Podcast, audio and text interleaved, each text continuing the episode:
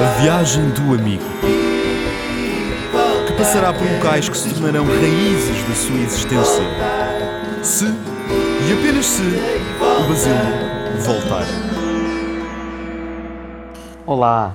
Sabem que eu, o início do, do podcast, tipo a maneira como eu digo olá e o que é que eu digo a seguir, eh, é a única coisa que, tipo, que eu começo a gravar e não sei ainda o que é que vou dizer e perco-me e depois começo de novo.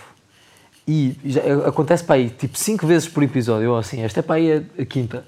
E desta vez vou mesmo tentar não parar. Ou seja, eu só preciso de passar esta fase inicial, que é sempre boeda estranha, e, e a seguir já estou. Portanto, uh, avançando, eu estou no país Camboja. Portanto, no episódio passado eu passei a, a fronteira e no Camboja, uh, portanto, eu estava quase sem dinheiro físico, não é? E, e no Camboja eu paguei aquelas, corrupções, aquelas corrupçõezinhas, já não tenho dólares, acho eu. Um, e, e, então, portanto, eu só tenho 2 mil riel, que é a moeda do, do Camboja, e 2 mil, 2 mil riel são 50 cêntimos. E eu preciso de 4 mil riel para comprar uns noodles, para poder tomar o comprimido da malária. Uh, e então encontro tipo 20 baht, que é a moeda da Tailândia, uh, encontro tipo lá na, na, na, na meu, no meu fanny pack Zitla, encontro 20 baht, troco por 2 mil real, acho que tipo fiquei a perder dinheiro, de certeza que 20 baht vale mais que 2 mil real, uh, e portanto fico com 4 mil real, que é um euro, compro os noodles e agora sim tenho oficialmente zero dinheiros. Eu não possuo qualquer dinheiro físico, nenhum, não, nada. Um, e então pronto, o, o, autocarro que eu vou apanhar, portanto, desde a da fronteira do Camboja com o Laos, tipo, isto é uma fronteira, não há nada à volta. Havia lá uma barracazita que tinha uns noodles, mas não há nada, não, não, não, não é perto de civilização, não é perto de nada. E, e o autocarro que eu comprei é um autocarro que vai até uma cidade que se chama Stungtreng. Uh, e que comprei por ser mais barato e porque, pelo que eu tive a ver mais ou menos nas minhas pesquisas, era uma cidade em que eu uh, mais facilmente comprava depois um autocarro local desde Stungtreng até Siem Reap. Portanto, eu quero ir até Siem Reap, que é onde é Angkor, e pá, a coisa que mais me interessa no, no Camboja é ir até esta cidade. Entretanto, apercebo-me que não há autocarros diretos para Siem Reap nesse dia, uh, a menos que seja com a companhia com a qual eu marquei o autocarro. Ou seja, eu podia ter comprado a viagem logo para Siem Reap, mas era mais cara, pá, ficavam tipo 20 e tal dólares ou 30 e tal dólares, uma coisa assim do género. Pá, que é imenso dinheiro, tipo, neste, nesta parte do mundo, não. Pá, de certeza que há um autocarro local que faz, faz isto por 5. Um, e então foi por causa disso que eu fui até Stung Treng. Mas apercebi-me que depois não havia, então uh, pergunto lá ao, ao, ao, senhor se me arranja um lugar para, para Siem Reap e ele diz-me que não. Uh, então, pá, estou já destinado, gente, pá, vou ficar uma noite em Stung Treng uh, e possivelmente perder o dia seguinte, ou seja, tipo, ficar aqui só um dia à toa. Uh, mas pronto, pá, é o que é, já assumo um bocado que vai ser assim. Entretanto, pronto, entramos no autocarro, vamos até Stung Treng, que era o tipo toda a gente foi até lá e depois é que se trocava de autocarro para ir para Siem Reap, quem fosse para Siem Reap. Uh, e eu, sorte das sortes, assim que chega a Stung Treng, tenho um senhor a dizer-me que arranja um lugar e que, e que eu posso ir com eles. Uh, então pronto, vou levantar dinheiro uh, para comprar a viagem, porque não tinha, repito, qualquer dinheiro. e pronto, vou ao multibanco. E, e o, o, sistema no, no Camboja é muito interessante, porque um, eles usam dólares americanos e real, que é a moeda oficial mesmo do. Não, é, ou seja, tipo, a moeda oficial é real e, e, e dólar. Tipo, eles usam os dois uh, interchangeably, ou seja, tipo, tu compras uma coisa, vamos imaginar compras um, pá, uma refeição que custa 3 uh, dólares, dás uma nota de 5 dólares, eles podem te dar o troco em real e em dólares, e também podes pagar em real. Ou seja, eles usam as duas moedas, que é, é super estranho. E, pá, e então vais ao multibanco e no multibanco sai em dólares. Uh, e pronto, e, e, o motivo pelo qual eles usam isto é porque o real não vale quase nada, tipo, é uma moeda que pronto, não, não vale grande coisa. E então é, é assim, tipo, um, uma espécie de um loophole, de uma bola de neve, porque o motivo pelo qual o real fora do, fora do Camboja não vale nada é porque as pessoas usam o dólar. E também é o motivo pelo qual Ou seja, tipo, como é que é? Ou seja, o motivo pelo qual o real fora do Camboja não vale nada é também o motivo pelo qual ele é utilizado. Ou seja, tipo, aí estou-me a perder agora com isto. Vou avançar, senão nunca mais sair daqui. Mas já, isto para dizer o quê? Fora do Camboja o real não vale nada, porque pode sempre usar o dólar. Uh, e pronto, então o real acaba por não valer nada por vários motivos. Não interessa. Uh, pronto, lá faço a viagem até Siem Reap, com sorte. Chego uh, tipo, à noite e, e, há imensos condutores de tuk-tuk que estão lá à nossa espera para nos levarem a, aos hostels. Um, entretanto, eu não tenho nenhum hostel marcado, porque lá está, não tinha dados, não tinha dinheiro, não tinha absolutamente nada para marcar um hostel. Um, e então, pronto, eu lá fico com, com um senhor do tuk-tuk que lá me leva até um hostel barato. Uh, e depois leva-me também a comprar um cartão SIM, que ele tinha um amigo que vendia um cartão SIM, e sou completamente chulado, fui enganado de uma maneira. Mas, ou seja, tipo, fui enganado e também me deixei enganar. Ou seja, vou explicar.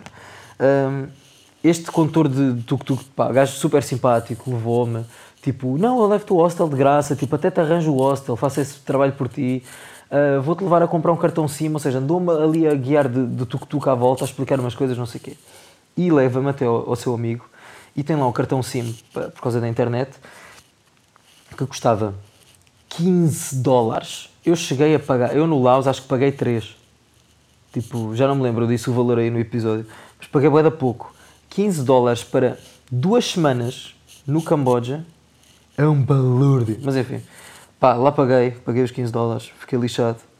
Um, mas pronto. E entretanto, depois eu percebi porque é que o tuk-tuk é grátis ali à chegada. Porque todos os condutores querem levar as pessoas a Angkor. E o que é que é Angkor? Eu já vou explicar. Mas todos os, uh, é o maior complexo de templos do mundo, já explico mais ou menos. Pronto.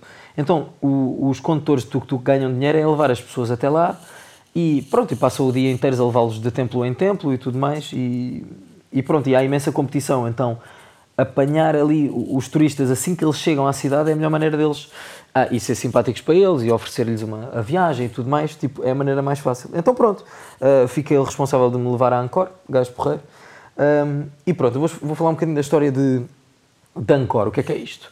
Então, Angkor era a principal cidade do antigo Império Khmer. Khmer um, é tipo Camboja, acho que já tinha falado sobre isto. Tipo, Khmer era a civilização antiga que foi do século IX até o século XV e que no seu pico, que foi do século XI ao século XIII, foi o maior complexo urbano, tipo Angkor era o maior complexo urbano, ou seja, tipo cidade do mundo pré-industrial. Um, e uh, epá, tinham coisas super fixes, tipo, uh, tinham entre 700 mil e 900 mil pessoas, que é comparável ao número de pessoas que viviam em Roma durante o pico do Império Romano. No entanto, tipo, nós cá na Europa não sabemos bem disto, que é mesmo interessante. Um, depois, acredita-se ter sido o primeiro sistema nacional de saúde do mundo, com 102 hospitais que eles tinham na altura. E, basicamente, como é, como é que começou este império? No ano 802, 802, houve basicamente um gajo, um nobre, de uma outra zona do, do Camboja, que mais os seus seguidores chegaram à zona onde é agora Angkor, um, e basicamente este nobre já tinha tido, tipo, ele era mais ou menos tipo rei de uma outra zona, uma coisa assim do género, e ele chegou lá e disse assim: Oh, sou, sou rei, sou Deus e sou rei. Então proclamou-se a si mesmo de Varaja, ou Devaraja, não sei como é que se diz. Mas basicamente é Deus Rei. E então proclamou-se Jayavarman II. Quem é que foi o primeiro? Não sei. Mas ele nomeou-se Jayavarman II. É engraçado. Um, e depois acontece uma coisa engraçada no Camboja que é eles têm basicamente duas épocas, né? tem a época seca e a época das chuvas. Portanto, eles ou têm excesso ou têm falta de água. E, e então, como é que eles conseguiam manter uh, todas estas pessoas vivas há tantos, tipo no ano 900, como é que era possível eles manterem esta gente toda, tipo alimentarem uma cidade tão grande, uh, como, é, como é que é possível eles fazerem isso? E então, basicamente, eles uh, já tinham conhecimentos de engenharia muito avançados para a altura, e então construíram um reservatório gigante uh, afastado da cidade, que, era, que foi escavado à mão, portanto era, era é assim uma piscina tipo absolutamente enorme, tipo um reservatório gigante, que armazenava água durante a época das chuvas e depois fizeram imensos canais que levavam a água até aos campos de arroz uh, e, portanto, eles nunca tinham nem excesso nem a falta de água. Ou seja, o excesso dependia das épocas, né? se chovesse muito, em princípio ia chover muito também nos campos de arroz, mas na época seca eles tinham sempre água para, para, para os arrozais e, portanto, conseguiam ter arroz o ano todo. Um, pronto, em 1295, portanto, já no decaimento de, de Angkor, uh, houve um viajante chinês que se chama Zhu Daguan que visitou e documentou o que viu, portanto, fez uma visita a Angkor para depois ir reportar de volta à China. E, e então ele, ele, documentou o que viu, pronto, escreveu muitas coisas. Uh, e depois, quando, quando se encontrou estes, estes tais documentos, uh, houve muitas coisas que, que, não, que não se acreditou na altura, porque não, também não havia grande parte científica ainda para, para, corroborar, para corroborar o que ele está a dizer. Acho que esta palavra é bem usada, tenho certeza. Mas, uh, entretanto, com o avanço da tecnologia e tudo mais, muitas das coisas que ele escreveu foram mais tarde confirmadas. Um, e então, pronto, por exemplo, a, a população do, na altura era uma população completamente estratificada. Portanto, havia escravos, havia o povo, a nobreza, o clero, e, pelos vistos, só o mais pobre do pobre, de, de, do o mais pobre do pobre do povo, é que não tinham escravo. Até de género, tipo, havia escravos que tinham escravos. E mesmo o povo era propriedade do rei. Portanto, até escravos tinham escravos. Yeah. Uh, as pessoas casavam muito cedo, uh, mas uh, podiam, ou seja, um casal, tipo, uma pessoa do casal podia dormir com outra pessoa fora do casal, caso o homem ou a mulher, caso o cônjuge, estivesse fora durante mais de 10 dias. Portanto, se, se o marido ou a mulher fosse fora 10 dias, se passassem dos 10 dias, o outro que ficou na cidade podia dormir com, com quem quisesse. engraçado. E depois eles tinham uma coisa que era o trial by ordeal. Não sei o que é que quer dizer ordeal, mas é basicamente tipo uma, uma espécie de, de, de, julgamento por justiça divina. Então o que é que acontece? Quando as pessoas não se entendiam sobre quem é que tinha razão num assunto qualquer, uma das coisas uh, que eles faziam era punham as duas pessoas que estão a discutir o assunto, punham a mão delas em água a ferver e ficava lá durante algum tempo. E depois tiravam a mão e se a pele não caísse, essa pessoa era inocente. Que engraçado, não é? Yeah. Pronto, entretanto, um, o, isto foi um império tipo gigante, com imensas pessoas, um, templos inacreditáveis, uh, engenharia máxima, tipo, pá, grande cena mesmo incrível. Uh, e depois entrou em, em, declínio, como todos os grandes impérios. E, e, então, um dos motivos, há vários motivos pelos quais uh, se fala deste declínio de, de Angkor, então, um deles é a mudança do. Portanto, eh, quando se começou este, este império era hinduísmo, portanto, grande influência da Índia nesta, nesta zona do mundo. Um, perdão que eu continuo ainda com, com alergias e tal. Mas, uh, portanto, a mudança, houve uma mudança de hinduísmo para budismo. Uh, e isso aconteceu, uh, foi um rei em específico que fez isso, e isso acabou por retirar algum poder ao rei porque o rei deixava, deixa de ser rei tipo rei Deus. Porque no hinduísmo é que eles eram rei Deus. No budismo, como são mais simples, acho eu, uh, tipo o rei deixa de ser rei Deus, portanto deixa de ter tanta autoridade. Uh, depois houve vários ataques de, de, impérios inimigos a Angkor. e também há a teoria de haver um grande, de ter havido grande desastre ecológico, porque um, o desastre ecológico e problemas sociais associados, por exemplo, um, houve uma altura que houve um rei que construiu muitos, muitos templos, uh, e então é possível que ele tenha tipo desflorestado imensa zona e, e, deve, deve ter levado o povo à, à, exaustão, pelo menos é o que dizem. Uh, e depois houve períodos de seca extrema e inundações também extremas e que basicamente danificaram a infraestrutura de, de engenharia que eles tinham para irrigar os campos todos e tudo mais. Uh, entretanto, depois o Angkor foi abandonado para a selva Passados os anos todos, tipo, em que pá, ninguém sabia daquilo, em 1860, portanto, é, é, é mais ou menos recente, vá, pronto, tipo, 1860, uh, um explorador francês chamado Henri Mahut uh, descobriu Angkor Wat, que é o maior dos templos de, de Angkor, e acho que é o maior templo do mundo. Uh, descobriu o templo no meio da selva, enquanto estava a fazer explorações, e, yeah, e, e basicamente depois avisou o mundo, o mundo ocidental para, para, este, para este templo que está ali no meio do, do Camboja, ali perdido. Um, e então pronto, eu vou visitar este, que é o maior complexo de templos do mundo, vou ficar três dias E, e pronto, depois há um, um, grande circuit e um pequeno cir circuit. É um circuit. Oh, little circuit. Oh, petite circuit. Grande circuit. Oh, all the secrets for everybody. Pronto, e então vou fazer o, um percurso que é o maior de todos. Um, e, que, e, e vou fazê-lo pelo sentido contrário do ponteiro dos relógios. Uh, e basicamente vou para vários templos, vou viajar por vários templos que não são os templos mais famosos de, de, de Angkor, vou deixar esses para o, para o segundo dia. Uh, e então pronto, começo no primeiro templo. Ah, já agora, uh, isto aqui é capaz de dar jeito, se vocês quiserem. No, na minha página do Insta eu tenho lá os destaques e há, os destaques estão tipo um, organizados por, por episódio do podcast. Portanto, se quiserem, eu agora vou falar um bocadinho dos templos, isto pá, não tem grande interesse uh, falado. Uh, se quiserem, uh, vão lá aos destaques e vejam mais ou menos as fotos que eu pus lá. E, epá, e os templos são inacreditáveis. Mas pronto, começo com o primeiro templo que é o Banteay Kdei, que foi mandado construir pelo rei Jayavarman VII. E basicamente este Jayavarman VII, eu vou, vou dizer o nome dele várias vezes, porque ele foi o maior construtor de templos e hospitais e, e, foi aquele que fez a a mudança do hinduísmo para o budismo. Portanto, este foi o rei mais importante do, de todo o período de Khmer. Um, e então, este, este templo é o primeiro que eu vou visitar e, portanto, tudo é completamente novo. Ou seja, eu tinha visitado templos da Tailândia e, e tipo, na Malásia também visitei vários, uh, e mesmo no Laos, ou seja, viajei pá, imensos, imensos templos. Mas estes é uma arquitetura completamente diferente, como são templos muito mais antigos, estão todos em ruínas. Um, Epá, e, e é tipo incrível, tem tipo umas ruínas incríveis, tem tipo baixo relevo, tem tipo árvores que são templo e templo que são árvores, ou seja, o que é que quer dizer isto? Como os templos foram abandonados para a selva, a, a selva tipo deu um bocado de takeover, então há árvores que cresceram em cima dos templos. E então é do género, já não se pode tirar a árvore, porque a árvore e o templo agora são só um. Isto é a cena mais fixe que existe. Tipo, eu tenho várias imagens lá nos destaques disto, se quiserem lá ver. Epá, e é mesmo inacreditável. Um, e então há, uma, há umas caras, tipo, mesmo uma, uma, cara humana, que há em muitas torres e que é assim uma cara enigmática. E, e portanto há aqui neste templo e há em mais templos.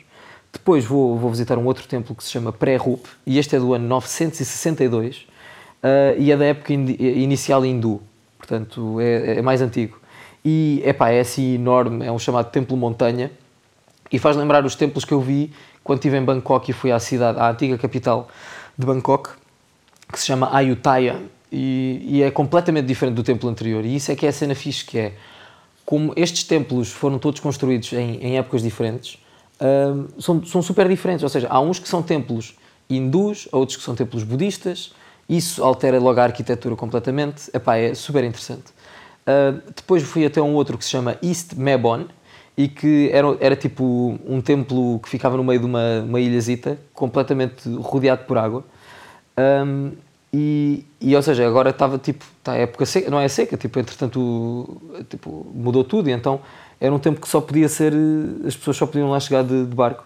Uh, também muito giro. Depois fui a outro que se chama Tassom e este é do Jayavarman 7 também e que na parte de trás do templo, ou seja, tipo, é um templo mais ou menos parecido ao primeiro de todos, ao Bantiai Kdei, uh, mas na parte de trás tem uma árvore gigante uh, que está tipo a comer mais ou menos o templo e tem as caras por trás. E, e eu tirei lá umas fotos, estão muitas giras. Uh, yeah, e depois fui até mais um que se chama Nick Pin, e esse foi um bocadinho uma desilusão, foi tipo o pior de todos, porque é muito pequenino e fica no meio de um lago, uma pessoa tem de andar muito até lá. Uh, e pronto, não, não, foi, não foi nada demais. Uh, depois, pá, isto foi o dia todo a andar, tipo, a, andar e a ver os templos, tipo, é cansativo também. Então fui, fui almoçar e está um calor que não se pode. Então eu, eu fiz isto nos outros dias todos. Sempre que ia almoçar, depois ia pedir um, um batidozito de frutas assim fresquinhas e assim de manga e morango e coisas boas. E é tipo baratinho e fresco. Então, uh, yeah, e depois fui da parte da tarde, ou seja, eu vi muitos templos da parte da manhã, da parte da tarde vi só um, uh, que foi o melhor templo do dia e arrisco-me a dizer um dos melhores templos que eu já vi, que se chama Preakan, que é também do Jayavarman 7 e, pá, e que é absolutamente gigante e que é um templo, um mosteiro e uma universidade. Portanto, vários propósitos uh, que ele cumpre e era um templo de múltiplas, múltiplas crenças, ou seja, era do budismo e também do hinduísmo ao mesmo tempo. Uh, e então a entrada faz assim por um corredor muito grande E uma coisa que, que, que é interessante ver nestes templos, especialmente vi, uh, vendo no, no Maps, por exemplo, é que há assim uma redoma quadrada de água à, à roda do, do, templo, que isto servia tipo não só para motivos estéticos, mas também para proteger os templos de, de ataques inimigos. Então todos os templos são tipo rodeados por água. Uh, yeah, e, e, pronto, e então pronto, este, este, este, corredor serve mais ou menos como uma ponte que, que pronto, que une a, chamada terra ao, ao templo, não interessa. Um, e há dos dois lados do corredor estão assim vários soldados seguidos uns aos outros a agarrar numa cobra de muitas cabeças que se chama Naga. E então é assim um corredor enorme, dos dois lados eles estão assim a segurar nesta cobra.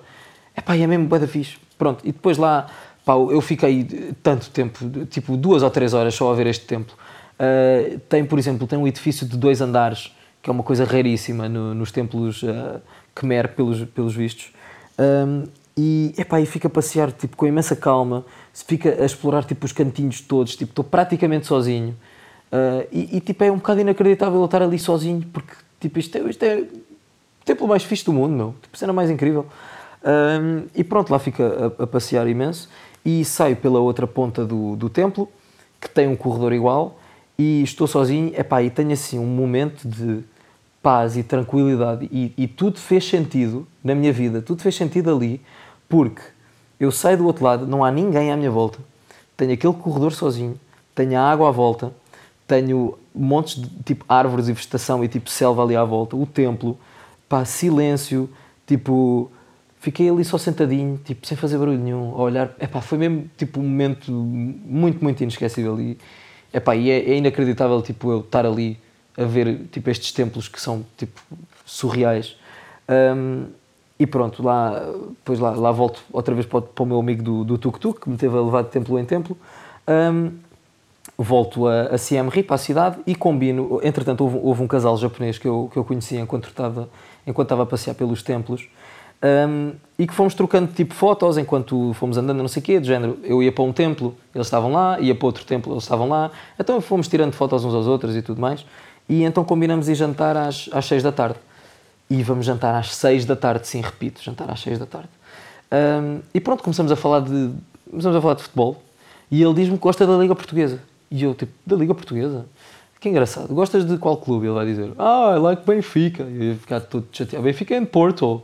Depois eu ia dizer, ah, do you know Sporting? E ele, no, I don't know Sporting. Is it Sporting Lisbon? E eu, ah, na verdade, não é Sporting Lisbon, é Sporting Clube de Portugal, sabes? Pronto, enfim. Uh, mas o que é que ele me responde? Ah, não, o meu clube preferido é o Portimonense. E eu, espera lá, tá, estás-te a enganar. Tipo, Portimonense não pode ser. Tipo, como é que conhece o Portimonense? E ele diz-me que é porque está lá o Nakajima, que é um jogador japonês. E eu digo-lhe assim, ah é, meu amigo? Pois eu também tenho. Eu sou de uma, de uma equipa que também tem um jogador japonês que se chama Idemasa Morita. E, e ele disse, ah, Idemasa Morita, sim senhor, eu conheço muito bem. E, e ficámos os melhores amigos, basicamente.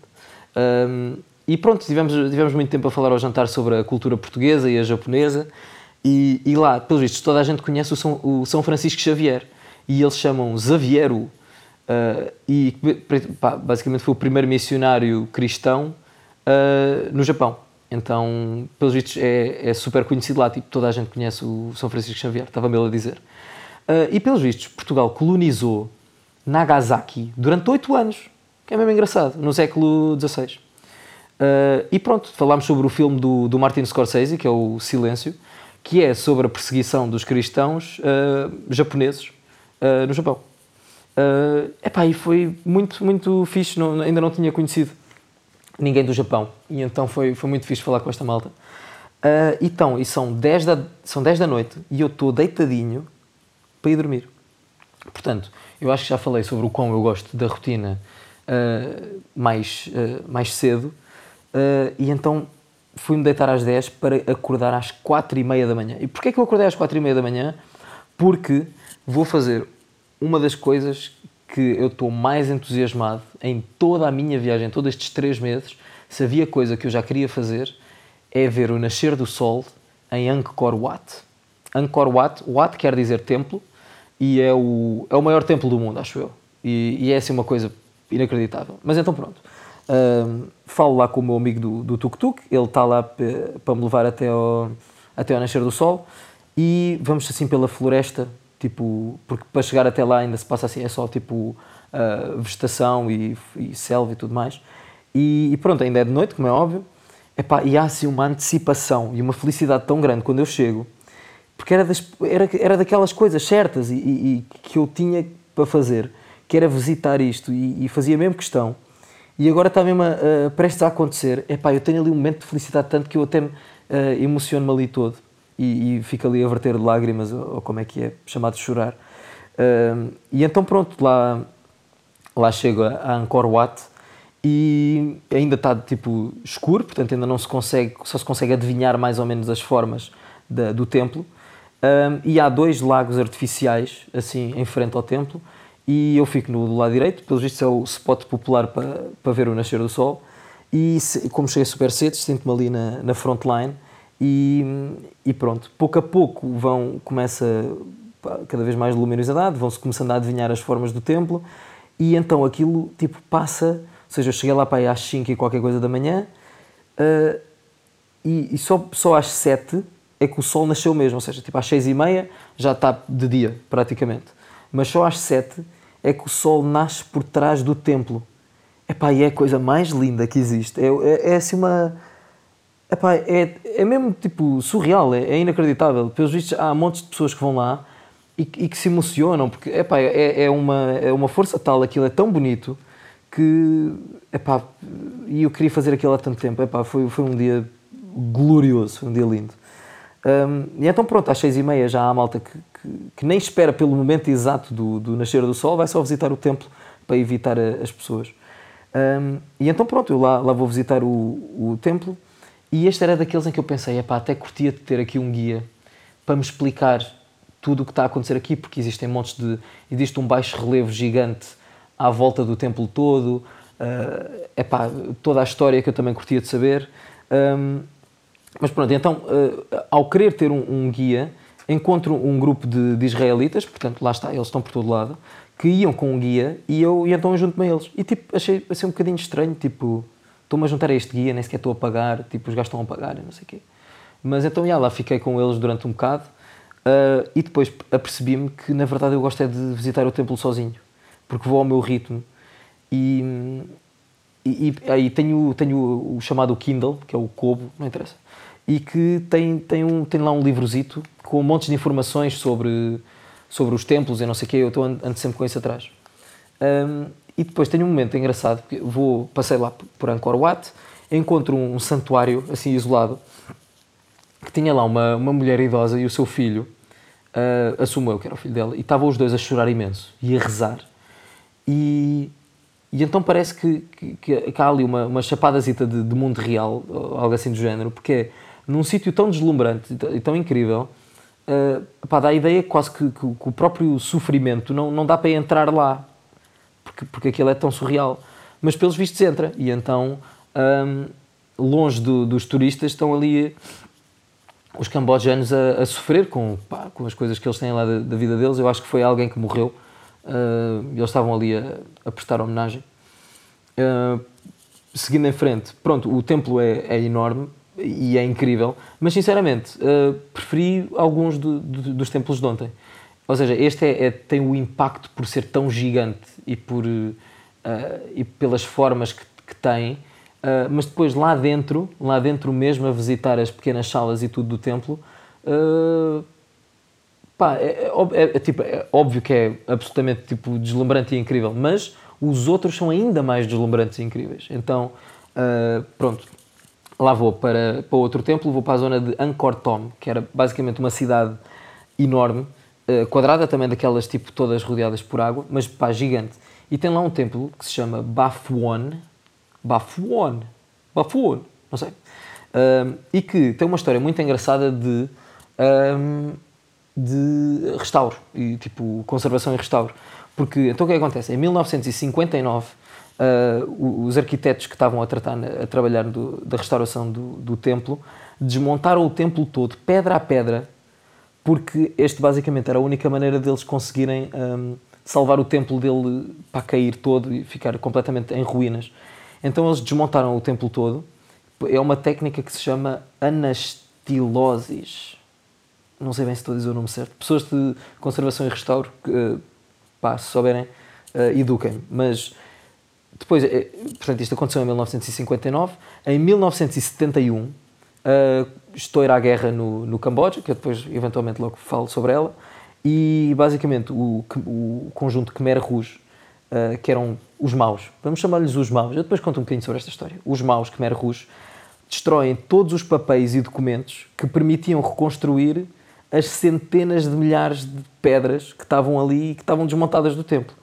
Um, entretanto, depois, eh, só em 1995, portanto, de 1971 a 1995, uh, não houve trabalhos nenhums, portanto, aquilo foi deixado assim meio ao abandono por causa da guerra e porque os maus da fita, os Khmer Rouge, eles deixavam, eles meteram minas tudo à volta de Angkor, tipo, uh, para evitar que as pessoas fossem lá. Epá, enfim. Uh, pronto, portanto, em 1995 há um puzzle de 300 mil peças, um puzzle 3D, para montar e eles não têm as instruções para montarem o puzzle, que é o templo. Uh, e então, pelos vistos, este trabalho só acabou em 2011, ou seja, eles pá, foram mais ou menos tipo adivinhando como é que se monta o templo e, e, então só acabou em 2011. Portanto, desde 1959 até 2011 que o templo teve em, em restauro. Pá, é mesmo incrível.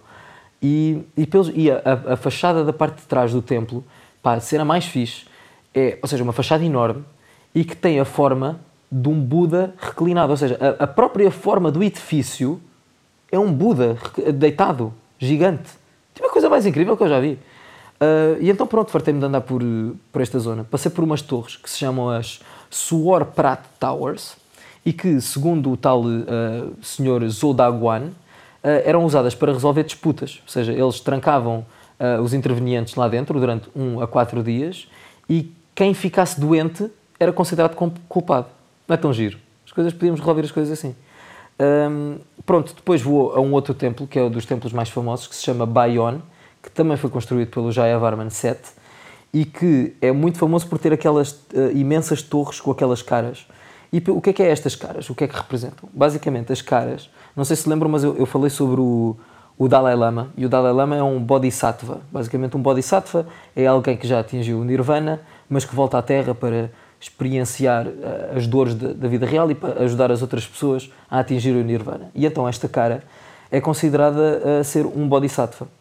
Uh, pelos vistos, também pode ser uh, a imagem do próprio rei, porque há, pelos vistos, há uns registros quaisquer em que, em que parece que, ele, que esta cara é parecida com o rei ou o que é. Uh, então pronto, fico a ver, uh, vou até este templo que é o Bayon e fico lá a ver o, o, o, baixo relevo que está na parte de fora do templo e é o mais incrível todo, de todos os templos de Angkor que eu vi e tem a história detalhada no Kindle, ou seja, eu estou com, com o Kindle e estou a seguir a historiazinha que eles estão a contar ali. É pá, foi bué da fixe. E então tem tipo cenas da vida cotidiana, tem guerras, tem tipo marchas com soldados, músicos, cavalos, elefantes, guerras no rio, guerras na rua, pessoas decapitadas, uh, circo com malabaristas, acrobatas, rinocerontes, tipo, epá, coisa mais incrível. E está muito pouca gente a visitar este, porque na verdade é depois da almoço, um pai duas da tarde e está um calor que não se pode. E finalmente vou ao último templo uh, do dia, que se chama Taprom, e é também do Jayavarman 7.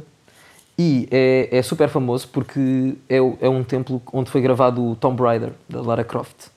Uh, e então este foi particularmente invadido pela selva. E então há dezenas e dezenas de árvores templo, árvore-templo e templo-árvore. Portanto, aquela situação que as, as, árvores tipo invadiram o templo. E então a conservação é super difícil. Uh, porque eles não podem só tirar dali a árvore. Uh, epá, e este templo foi tipo, inacreditável também. Estão lá umas fotos muito giras.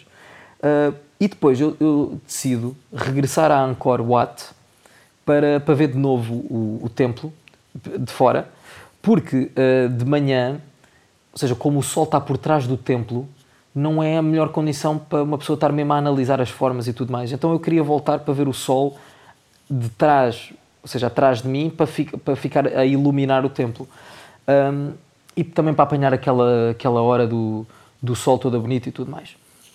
Pronto, um, quase na hora de fechar, pelos vistos, o, os funcionários começam a encaminhar para fora toda a gente.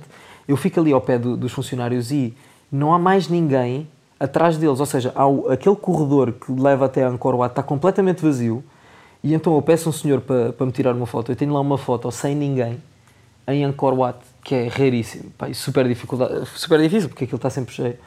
Ahm, e então pronto, à, saída lá, lá fico a falar com uns quantos monges também, tiro-lhes uma fotografia, ficamos à conversa um bocado e a emoção toda do dia bate-me ali de uma maneira tão forte outra vez e a felicidade é tão grande e é inacreditável estar ali. É pá, que pareço o, sei lá quem é, fica ali a, chorar de, emoção que nem, que nem consigo acreditar. Hum, e pronto, lá, lá regresso ao, ao hostel e, e vou ao balcão porque eu tinha, ia marcar mais uma noite e começo, está lá um casal também a, a fazer check-in no hostel e eu ouço um ganda sotaque português, inglês. Estou a ver quando, quando os portugueses estão a falar inglês, toda a gente sabe qual é o sotaque que a gente tem. E então, uh, confirma-se, eram mesmo portugueses, era o Gonçalo, que é de Aveiro, e a Carolina, que é de Mira, e que estudou os dois em Aveiro, e pronto, estão a viajar como eu. Fomos jantar ao, ao Night Market e, epá, e gajos porreiros. Uh, o dia seguinte foi um dia de tipo descanso físico e emocional, porque aquilo foi tudo muito violento para mim. Uh, e então passei o dia só no, no hotel, tipo, no hostel, tipo, fiquei lá a procurar uns voos, tratei do visto do Vietnã, uh, fiquei a jogar snooker com o Gonçalo, fui à piscina, escrevi, li, atualizei o Insta, fiz umas coisas assim do género. E, e então, uh, tenho mais um dia ainda para ver Angkor, que vai ser o dia seguinte, e então eu assumi que vou alugar uma moto e, para o dia seguinte e vou a uns templos que são mais longe. E, e então pronto, vou, vou, vou até à loja com, com o Gonçalo e com a, com a Carolina para irmos. hum, para irmos. Uh, Perdi-me agora, desculpem. Às vezes acontecem estas, pá, já estou a falar há muito tempo. Uh, mas é, então vamos até à loja das motas para, para ver a moto e tudo mais. Eu experimento a moto, é uma pequenina, tem pá, aí 60 de cilindrada, assim, uma coisinha pequena. Uh, e pelos vistos, a moto não ligava muito bem, tipo, na ignição não estava lá muito boa e não sei o quê. Pronto, uh, tudo bem, tipo, vou jantar ao mercado outra vez com o Gonçalo e com a Carolina.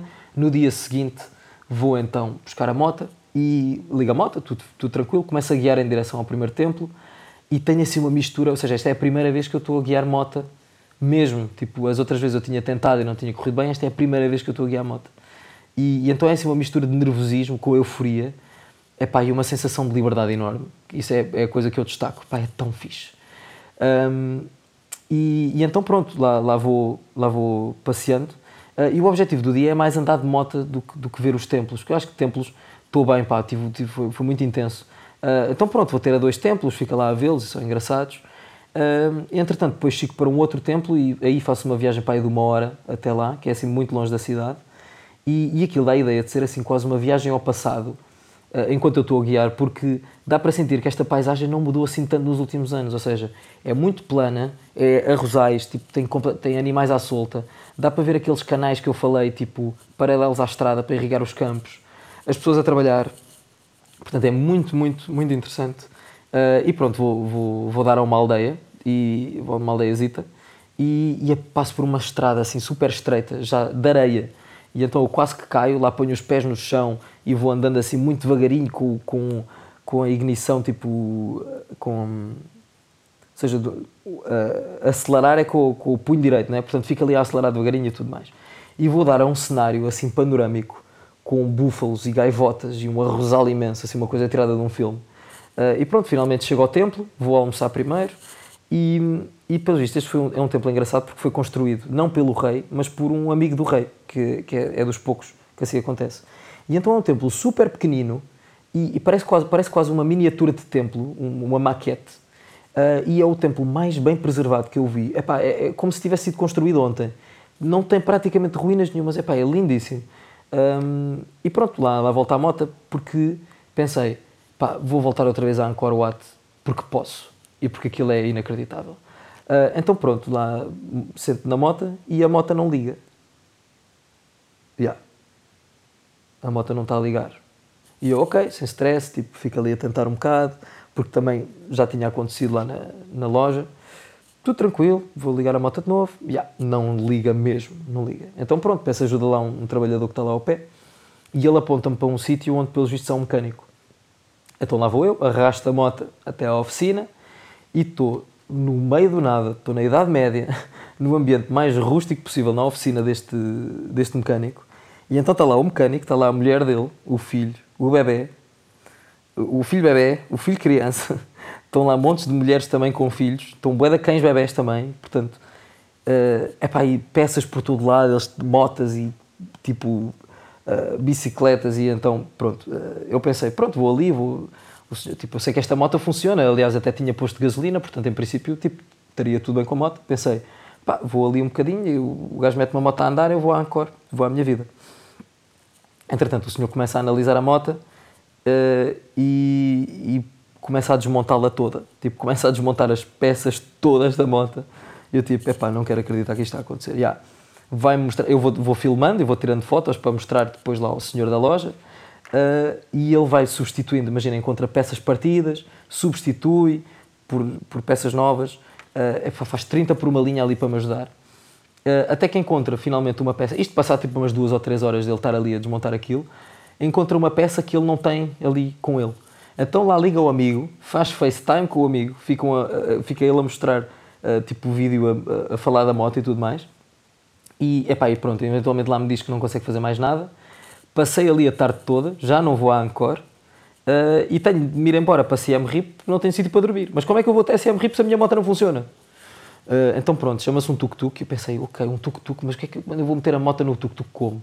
Uh, yeah, lá fico para uma hora à espera do tuk-tuk, chego ao tuk-tuk e a, a, minha sorte é a moto ser mesmo pequenina e, e leve, porque eles lá agarram na moto e, e, e, e prendem a, a, a moto, tipo amarram a moto com, com corda à, à parte de trás do tuk-tuk e, pronto, e lá vamos de volta a CM RIP. Uh, e já agora, o senhor mecânico aproveitou, ah, o senhor vai para CM RIP, então leva aqui este motor.